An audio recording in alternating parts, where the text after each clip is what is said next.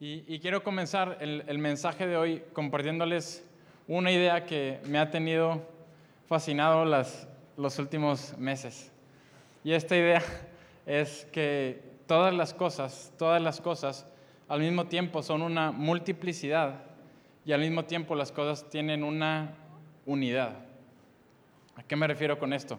A que todas las cosas tienen una multiplicidad porque podemos estudiar sus múltiples partes pero al mismo tiempo también es una sola unidad.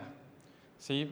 Podemos aterrizarlo con un ejemplo, por ejemplo, vemos, vemos este objeto de aquí y podemos estudiar su multiplicidad porque podemos ver sus distintas patas y podemos ver su superficie y podemos ver pintura y clavos y soldadura y podemos ver su multiplicidad.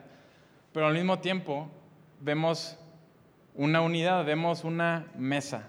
¿Verdad? Todos estamos de acuerdo, es una mesa. Y, lo mismo pasa con, todo lo que nos rodea. Las personas podemos ver su multiplicidad, podemos ver sus brazos, sus manos, sus dedos, sus músculos, sus tendones, sus células, pero también vemos a una persona. No, no, no decimos, ahí vienen 300 músculos caminando para acá, decimos, ahí viene Jaciel caminando para acá, porque le damos a todo ese complejidad, a toda esa multiplicidad le damos una unidad, una identidad. Y, lo, que me, lo, que me parece muy loco es que aún lo hacemos con cosas que no vemos, con cosas que solamente conocemos conceptualmente. Si vemos, por ejemplo, un mapa, no vemos pedacitos de metros cuadrados, vemos a México y todos podemos identificar, o si pasaste cuarto de primaria, puedes identificar a México en un mapa. Perdón si ofendí a alguien. No tengo nada en contra si no acabaste la primaria. Este, mal chiste. Bueno, ¿en qué está? Sí, ok. Y a una de las cosas que no vemos les damos una identidad. Vemos, hacemos la imagen más grande y, y piensa en todo lo que existe en este, en este mundo, todo lo que existe, todas las distintas cosas, personas, lugares que hay en este mundo, pero vemos una imagen y decimos, ah, ese es el planeta Tierra. Y todas las cosas que existen las englobamos en, un, en una sola identidad y decimos, ese es el planeta Tierra. Y lo hacemos con cosas más grandes, ese es el sistema solar y esa es la galaxia y ese es el universo. Y, y, y todo y, piensan lo loco que es eso. Todo lo que existe lo, unimos en una sola identidad. Ahora, creo que el problema comienza cuando nos volvemos expertos identificando lo que nos rodea. Nos volvemos expertos identificando lo que nos rodea, pero fallamos al identificarnos a nosotros mismos. Nos volvemos expertos dándole una identidad a todo lo que hay en este mundo, pero fallamos al encontrar nuestra propia identidad.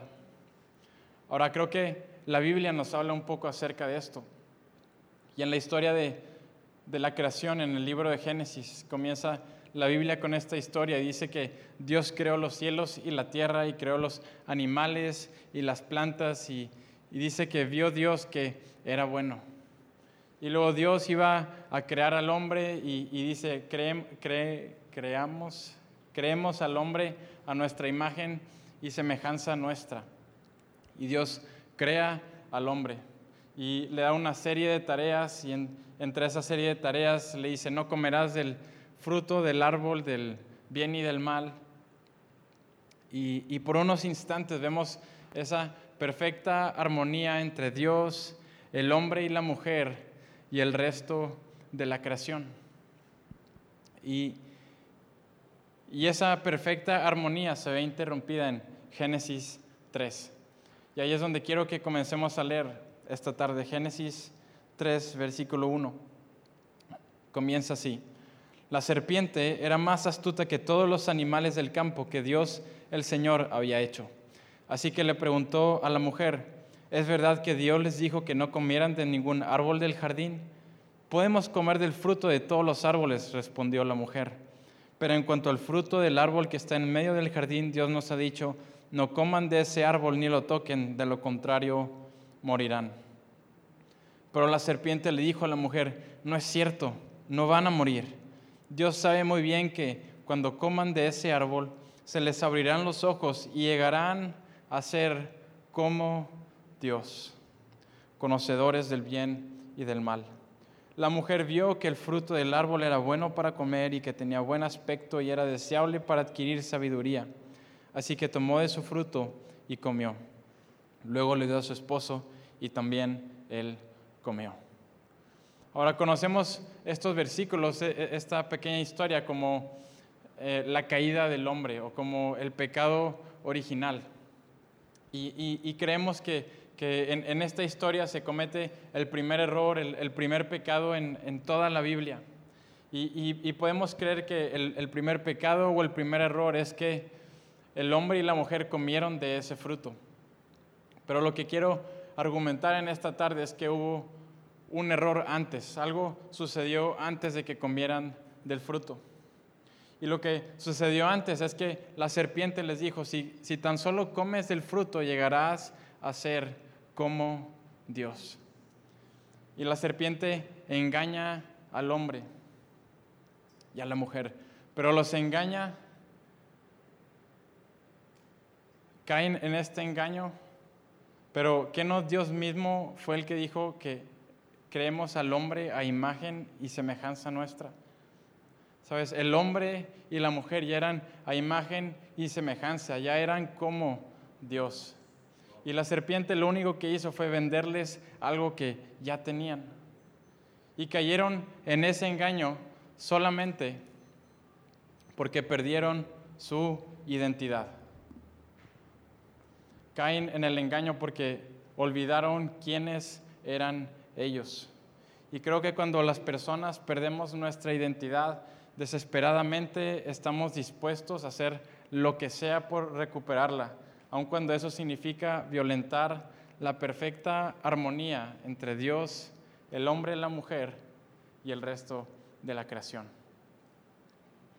Y constantemente buscamos encontrar nuestra verdadera identidad, algo que verdaderamente resuene con nosotros y buscamos en tantos lugares distintos. Pero el día de hoy quiero hablar de en dónde podemos encontrar nuestra identidad. Y creo que nuestra identidad la podemos encontrar en tres capas distintas y, estas tres capas o estos tres lugares son necesarios uno del otro para encontrar nuestra verdadera identidad. Y la primera capa o el primer lugar en donde encontramos nuestra identidad es en nuestro cuerpo material. Literalmente en nuestro cuerpo tangible, en nuestro cuerpo físico que podemos estudiar biológicamente, es el, el primer vistazo que nos podemos dar de una identidad, de cuál es nuestra identidad, y, así con nosotros y con todo lo que nos rodea. Y si yo veo un vaso, sé que es un vaso porque, no porque se lo pregunté, sino porque tiene cuerpo de vaso. ¿Estamos de acuerdo?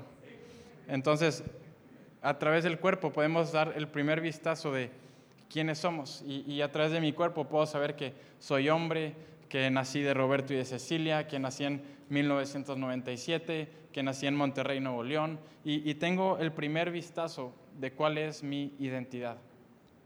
Ahora, una persona atea que tiene una perspectiva materialista de la vida, eso significa que solo lo material existe, solo lo tangible existe, no existe lo espiritual, no existe lo simbólico, esa, creencia va a apoyar que la identidad solamente se encuentra en lo material, porque es lo único que existe.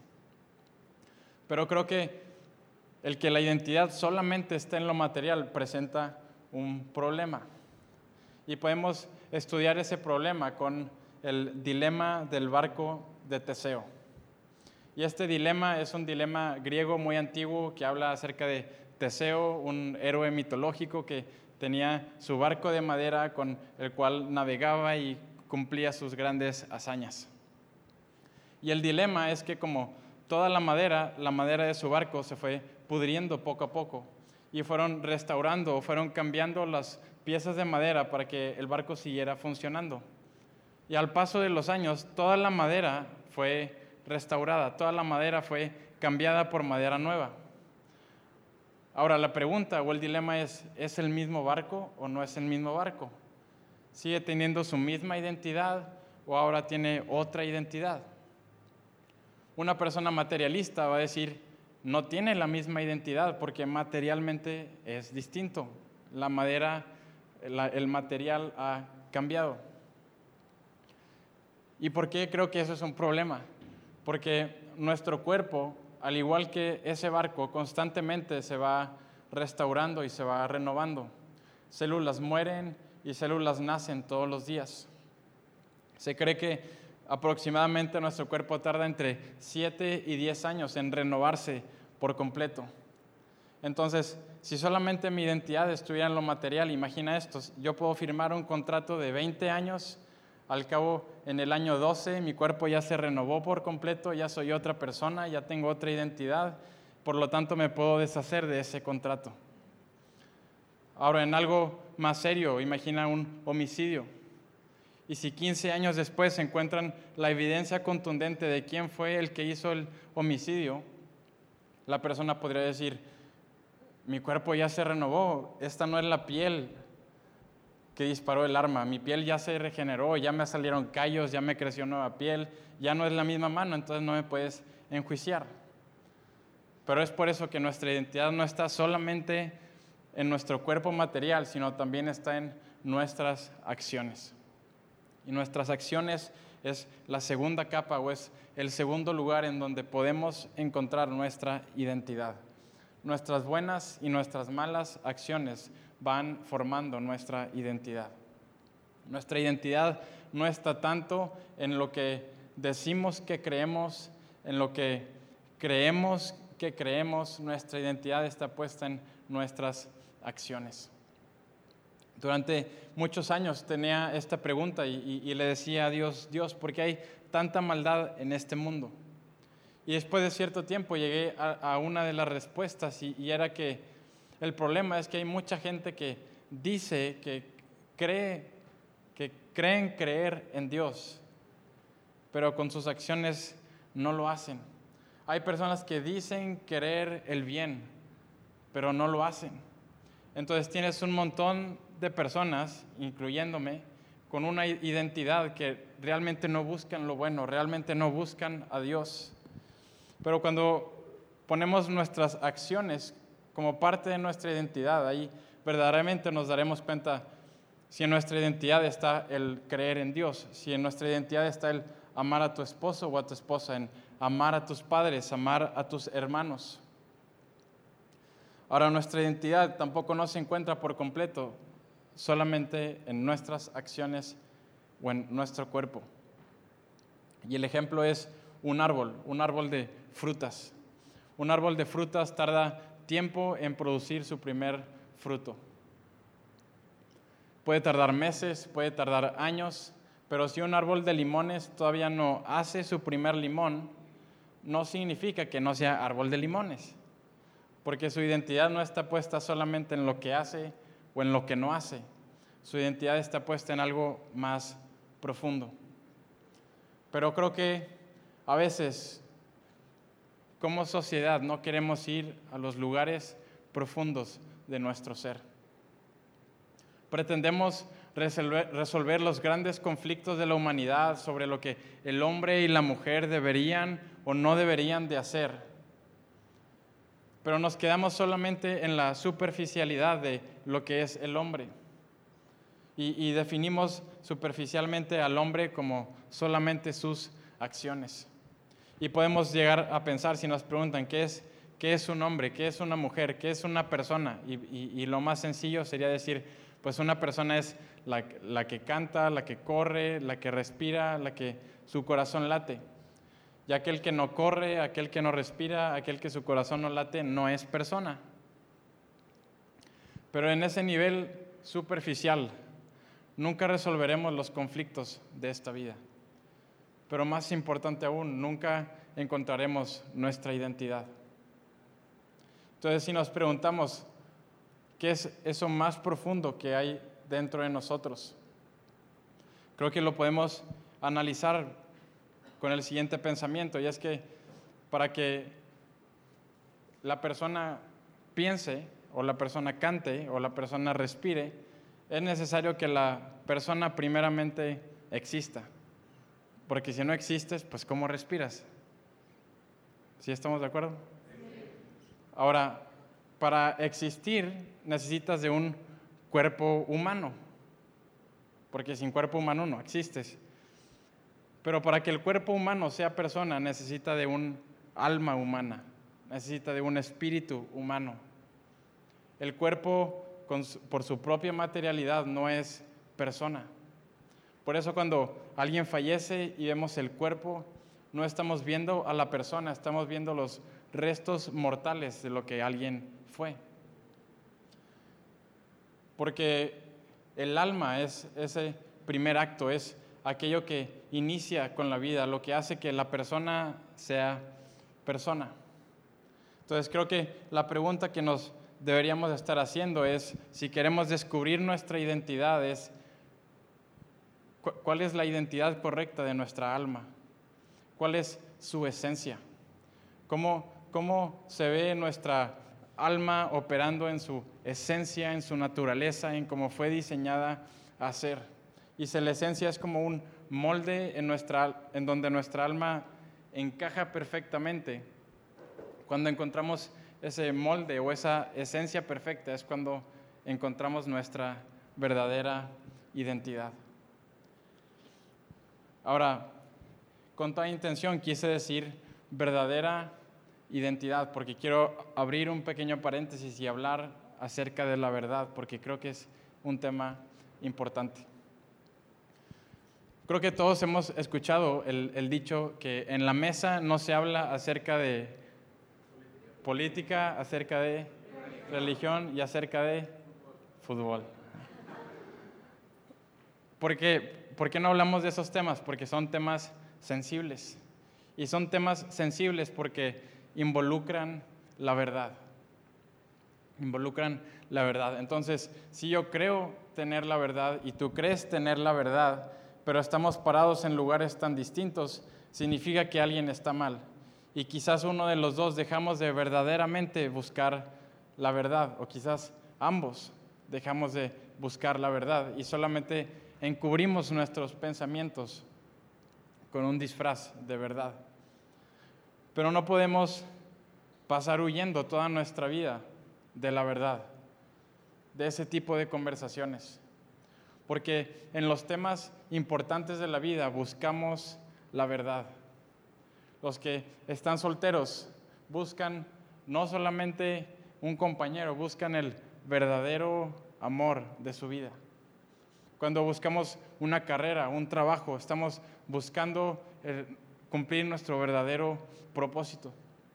Y creo que de la misma manera, cuando volteamos a vernos a nosotros mismos, estamos buscando nuestra verdadera identidad. Ahora, cuando hablamos acerca de la verdad, voy a, abrir aquí un poquito clase de ética 101 y voy a hablar acerca de, de tres tipos de verdades. Y el tercer tipo de verdad es el más importante. Por si te estás quedando dormido, pongas atención en el tercer tipo de verdad. El primer tipo de verdad es la, la verdad ética o moral. Y la podemos definir como la transparencia de mis pensamientos a través de mis dichos. ¿sí? La, transparencia, la transparencia de mis pensamientos a través de mis dichos. ¿Qué significa? Que digo lo que pienso. Si me preguntas, ¿te gusta la comida? Y no me gusta la comida, voy a decir, no me gustó la comida y estoy diciendo una verdad. Ahora, el siguiente tipo de verdad es la verdad nociológica. Y la verdad nociológica tiene que ver con la adecuación del pensamiento con la cosa. Entonces, si yo creo que las patas son negras y las patas realmente son negras, estoy diciendo la verdad porque mi pensamiento se adecua a la realidad. ¿Ahí estamos entendiendo todos? Muy bien. Y el tercer tipo de verdad es la verdad ontológica. Y la verdad ontológica es la correspondencia de una identidad con su esencia. Ahí va otra vez. La correspondencia de una identidad con su esencia. Porque en ese momento, cuando hay una verdadera correspondencia, se encuentra una verdadera identidad. Este, esta definición es, es un concepto que viene del griego y viene de la palabra aletheia, aletheia, algo así. Y, y lo que básicamente defiende es que hay una esencia para todas las cosas y, todos podemos vivir una verdadera identidad porque existe una esencia que le corresponde a, a nuestra alma. Ahora, ¿por qué quise abrir este paréntesis de la verdad? Porque genuinamente creo que hay una guerra buscando destruir la verdad. Hay una guerra buscando destruir la verdad. ¿Por qué? Porque si no existe la verdad, no existe una esencia. Y si no existe una esencia, nunca encontraremos nuestra identidad. Va otra vez, si no existe la verdad, no hay una esencia. Y si no hay una esencia, nunca encontraremos nuestra verdadera identidad. ¿Y por qué alguien quisiera destruir la verdad para que no tengas una identidad? Y no, no me gusta ser el chico conspiraciones, pero solamente piensa esto en un momento. Alguien que tiene frío va a un centro comercial para buscar satisfacer su necesidad y va a comprar un abrigo y su necesidad será satisfecha. Alguien que no tiene una identidad va a ir al centro comercial buscando satisfacer esa necesidad y va a comprar todo lo que esté a su alcance y aún aquello que no lo está. Porque en lo material nunca encontraremos la totalidad de nuestra identidad. Sabes, si, tú y yo no tenemos una identidad, haremos todo lo necesario por comprar esa identidad. La ropa, la ropa antes no tenía la marca por fuera. Pero se dieron cuenta que al ponerla por fuera no, no le estaban poniendo una marca a la camisa, nos estaban poniendo una marca a nosotros porque estamos buscando una identidad. Porque entre más perdemos nuestra identidad, más estamos dispuestos a que nos den una identidad.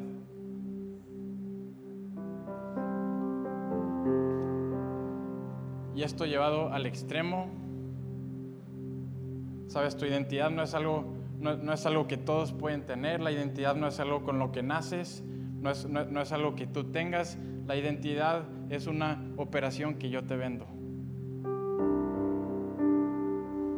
La operación no está en tus buenas, la, identidad no está en tus buenas o en tus malas acciones. La identidad está puesta en esta marca que otra persona se puso para realizar sus acciones. Y te puedes poner esa otra identidad. La identidad te cuesta, la identidad no, no, es, no todos la tienen. La identidad no la tienes tú, pero yo te la vendo.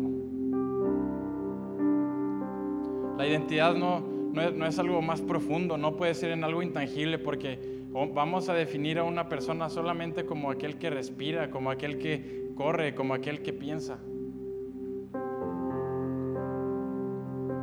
Pero en ese nivel superficial nunca encontramos nuestra identidad.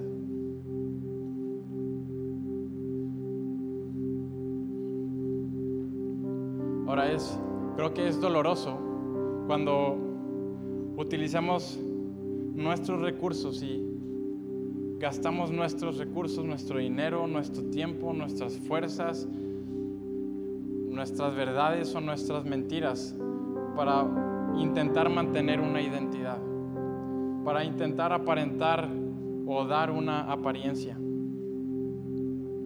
Pero cuando estás solo, cuando llegas a tu casa, cuando no haya nadie más a quien engañar y te das cuenta que esa identidad está vacía y está hueca, esos son momentos dolorosos en la vida.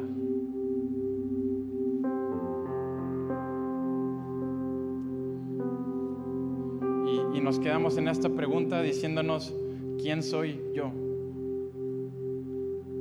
¿Quién soy yo?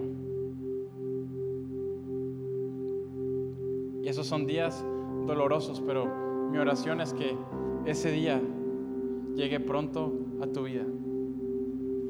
Porque quizá ese día puedas escuchar la voz de Jesús que dice, yo soy la verdad.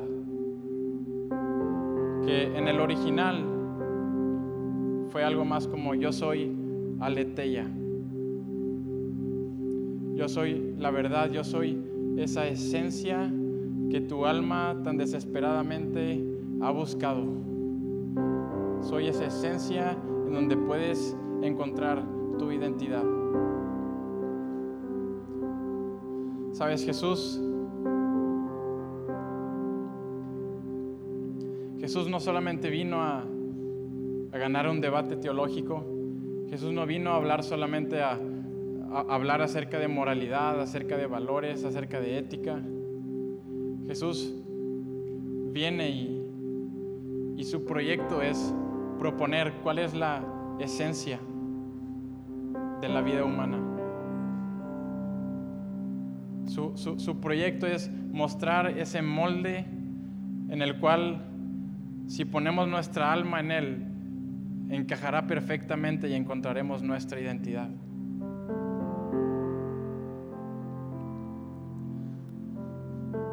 Ahora, ¿cómo, ¿cómo, luce esa esencia de Jesús? ¿Cómo luce ese molde? Jesús, Jesús es aquel que ama primero. Jesús es el primero que perdona. Jesús es aquel que busca la cruz más pesada que puede cargar y la lleva a la cima de una montaña. Jesús es aquel fiel amigo. Jesús es el que da la vida por los amigos. Jesús es aquel que sabe guardar silencio. Es aquel que no tolera las injusticias en el nombre de Dios. Es aquel que tiene comunión con el Padre. Es aquel que presentándose una tentación física y material prefiere el pan espiritual. Porque entiende que su identidad está puesta en algo más profundo que solo lo material está en algo más profundo que solo las acciones, está en nuestra alma. Y cuando nuestra alma encuentra la esencia de Jesús, es que encontramos nuestra identidad. Quiero cerrar este mensaje orando, así que te voy a invitar a que cierres tus ojos y te